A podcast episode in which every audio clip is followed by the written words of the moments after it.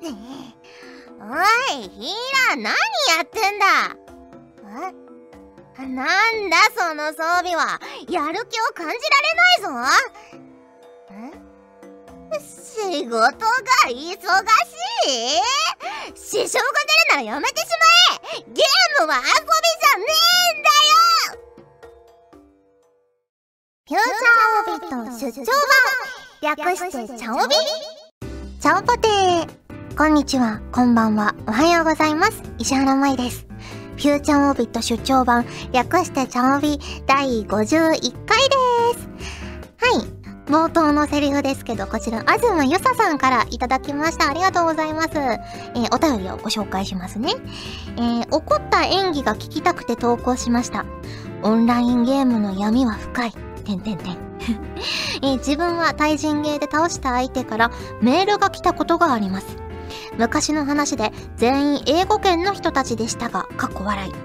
いわゆる、これがゲームで行う国際交流ですね。ということで、いただきました。ありがとうございます。ねえ、オンラインゲームって、私ほんとスプラトゥーンぐらいしかやったことがないんですけど、スプラトゥーンって基本的にね、あのチャットとかないので、こういうね、怒号みたいな、何やってんだみたいなやつは、あんまりね、受け取る機会はないかと思うんですけど、ねえ、でも、実際にスプラトゥーンにもしそういうチャットみたいなのがついてたら、結構やっぱ殺伐としちゃったりするんでしょうね。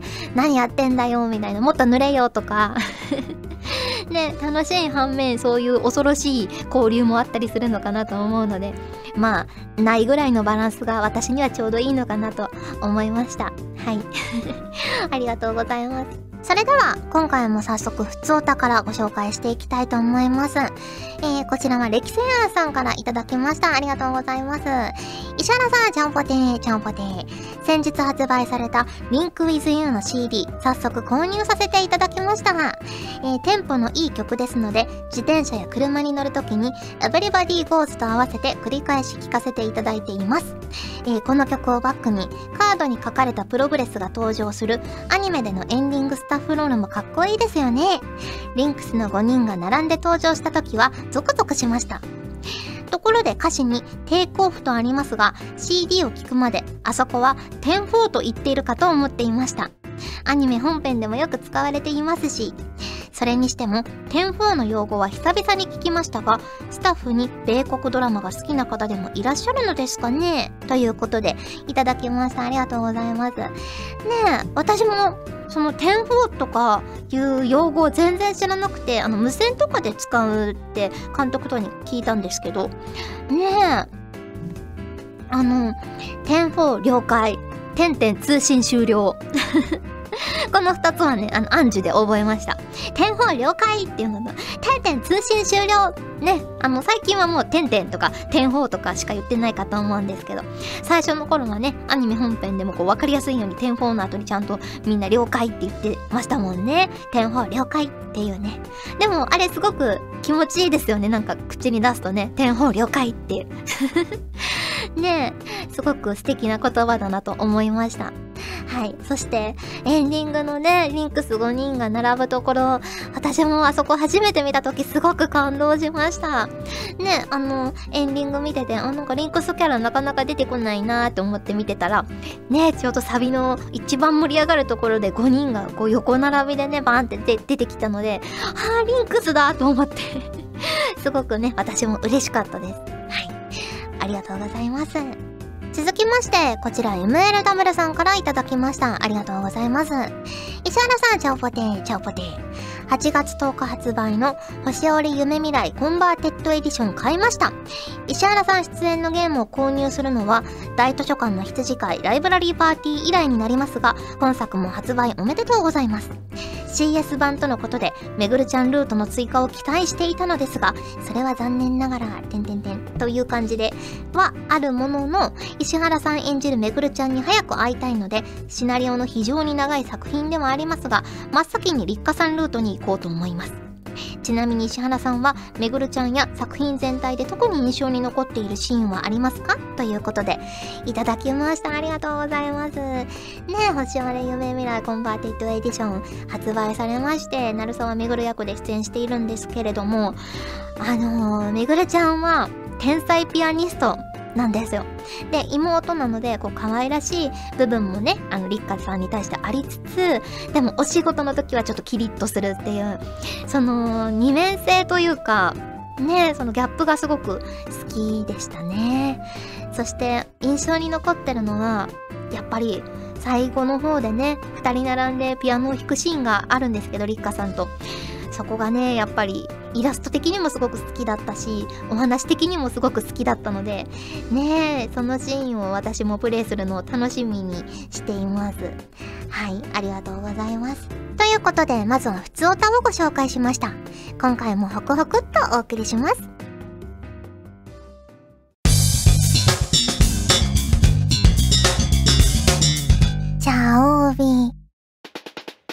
この季節と言ったらこれだろうこのコーナーは皆さんから送っていただいた季節ネタとしての定番あるあるをご紹介するコーナーです。自分が思ったなら、それはすでにあるあるですよ。ということで、早速ご紹介していきたいと思います。はい、えー、こちら YM さんからいただきました。ありがとうございます。石原さん、ガジェットリンクのスタッフさん、リスナーの皆さん、ちゃんぽてー、ちゃんぽてー。残暑厳しいですが、いかがお過ごしでしょうか？さて、まもなく8月の終わりですね。あ、ちょっと時空の歪みが発生してますね。えー、この時期になると、夏休み最終日に泣きながら宿題をやっていたのも思い出します。かっこ、未だにギリギリにならないと動かない癖は変わりませんが、てんてんてん。石原さんは夏休み中に宿題を終わらせる方でしたか？次回の配信も楽しみにしています。ということでいただきました。ありがとうございます。私はね、あのー、小学校、中学校まではすごく真面目だったので 夏休みも7月とかに、あらかた宿題終わらせてましたね。うん、終わらせて、その、ちゃんと毎日やらなきゃいけない日記とかはちゃんと毎日書いてるような感じの、結構ね、真面目な子だったんですけど、高校生になって、演劇部に入っちゃって なんかね、それ、演劇部がすごく楽しくなっちゃって、ちょっとね、勉強とかそういうのが若干、まあ若干、若干ではないな、だいぶおろそかに なって、宿題を出さないっていう。ね、あの、好きな科目とかはやるんですよ。文系の科目とかは。やるんですけど、数学とかは、ちょっと宿題、いや、まだできてないです、まだできてないですって言って冬を迎えるみたいな。ことをやっちゃったりしてましたね。数学苦手なので。はい。そんな感じで本当にダメになってしまったんですけれども。本当にね、ギリギリにならないと動かないってありますよね。私も結構ね、そういうところありますね。計画的にやる部分もあるんですけど、ギリギリにならないとできない分野もあって ねえ、なんでなんですかねやっぱこう追い詰められないと実力を発揮できないんですかね ねえ、ちょっとそういうマインドを変えていきたいなと思いつつ、ねえ、まあ一緒に頑張っていきましょう。はい、ありがとうございます。続きまして、こちら、セッカーアットマーク、チャモビ宣伝部長さんからいただきました。ありがとうございます。石原さん、スタッフの皆さん、チャオポテー、チャオポテー。夏と言ったら、かき氷を食べてキーンと頭が痛くなるあれ。もはや夏の風物詩と言っても過言ではないものですよね。わら。えー、さて、実は、かき氷などで頭がキーンとするのは、医学用語で、アイスクリーム頭痛。というらしく、原因として口の中に想定以上の冷たいものが入り、神経に間違った情報を伝えている。または、冷たすぎる刺激で頭の血管に軽い一時的な炎症が起きている。とのこと。でも、この頭痛がならない人もいるらしく、羨ましいです。石原さんはアイスクリーム頭痛になりますか？教えてください。ということで、いただきました。ありがとうございます。あれ、ちゃんとした医学用語になってるんですね。アイスクリーム頭痛っていう。私はなりますよ。バリバリなりますよ。アイスクリーム頭痛。ねえ。でもなんか血管に一時的な軽い炎症って聞くとなんかちょっと大ごとな感じがして怖くなりますね。はい。あの、この間、行ったスタジオさんに、かき氷機があったんですよ。で、あのー、冷蔵庫の中に、まあ、冷凍庫兼冷蔵庫の中に氷がたくさん用意してあって、シロップとかも何種類あったんだろう。6種類ぐらいあって、どれでも好きなのかけてくださいって書いてあって、作りましたよね、かき氷。シャックシャックシャックシャックシャックシャックシャックって、なんか自動のやつだったんですけど、作って食べました。頭痛、ピン、キーンってなりましたけど、美味しかったです。うん。ねえスタジオにかき氷機があるの初めて見たので、また次行ったらね、食べようって思ってます。多分、夏季限定だと思うんですけどね。うん。ちなみに、かき氷の味はイチゴが一番好きです。はい。ありがとうございます。続きまして、こちら、のりひこさんからいただきました。ありがとうございます。まいさん、ちゃんぽてー、ちゃんぽてー。もうすっかり夏本番ですね。そして、セミが鳴くようになりしばらく経ちました。最初に羽化したセミがそろそろ寿命を迎える頃で、そうなると出てくるのがセミ爆弾です。私の周りの女性陣も例外なく虫が嫌いで、通路やドアの前などにセミが転がっていると、私が爆弾処理班として駆り出されます。私に言わせれば、セミよりあなたたちの方が怖い。いや、なんでもありません。えー、何年も地下にいて、やっと出てきたらすぐに死んじゃうんだから、そう邪険にすることもないと思うんですがね。ということで、いただきました。ありがとうございます。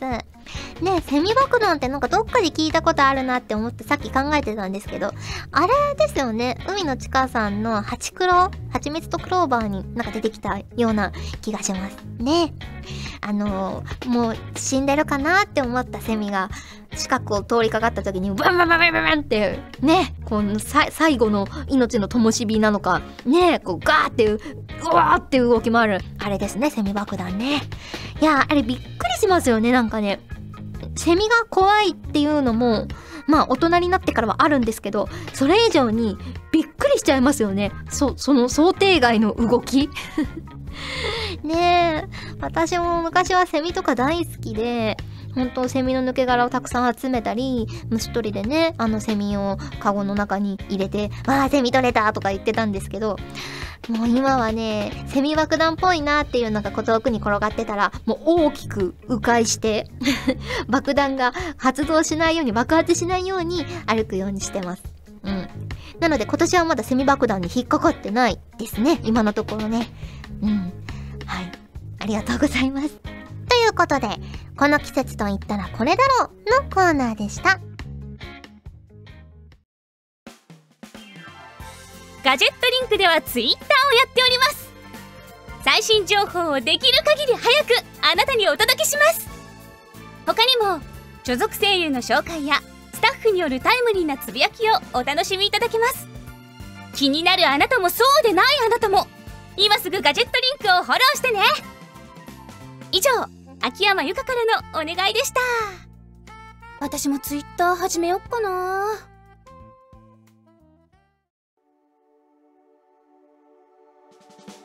お送りしてきました。フューチャーオービット出張版。早いものでお別れの時間が近づいてきました。ねえ。あの、番組の中でもちょっとお話ししましたけど、アンジュビエルズのテレビアニメが好評放送中でございます。今日が、まあ、配信日が金曜日なので、また土曜日からね、順次新しいお話、9話かなが放送配信されていくと思うので、ぜひぜひね、見ていただけると嬉しいなと思います。リンクスの歌はエンディング、そしてエンドカードまでね、しっかり見ていただけると嬉しいなと思います。そして次回の茶帯なんですが、芋犬をやろうと思っているので、芋犬にお便りをくださった皆さんはぜひぜひ楽しみにお待ちいただけると嬉しいなと思っています。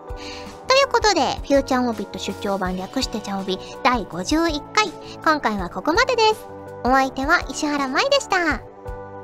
それじゃあ、次回も聞いてくれるよね？いいよねこの番組は、ガジェットリンクの提供でお送りしました。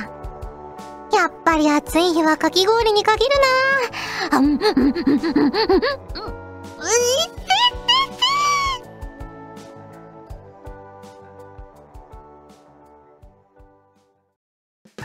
チャオベでは皆さんからのお便りをお待ちしております。各コーナーごとに画面に表示のハッシュタグを必ずつけてくださいね。そして投稿フォームも設置しております。長文や社員の皆様からの投稿お待ちしております。皆さんと一緒に番組を作りたいので思いついたらどんどん送ってくださいたくさんのお便りお待ちしております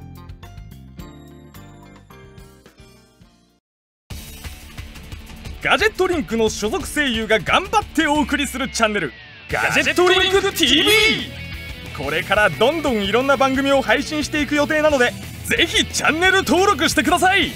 さあみんな登録登録。今すぐ登録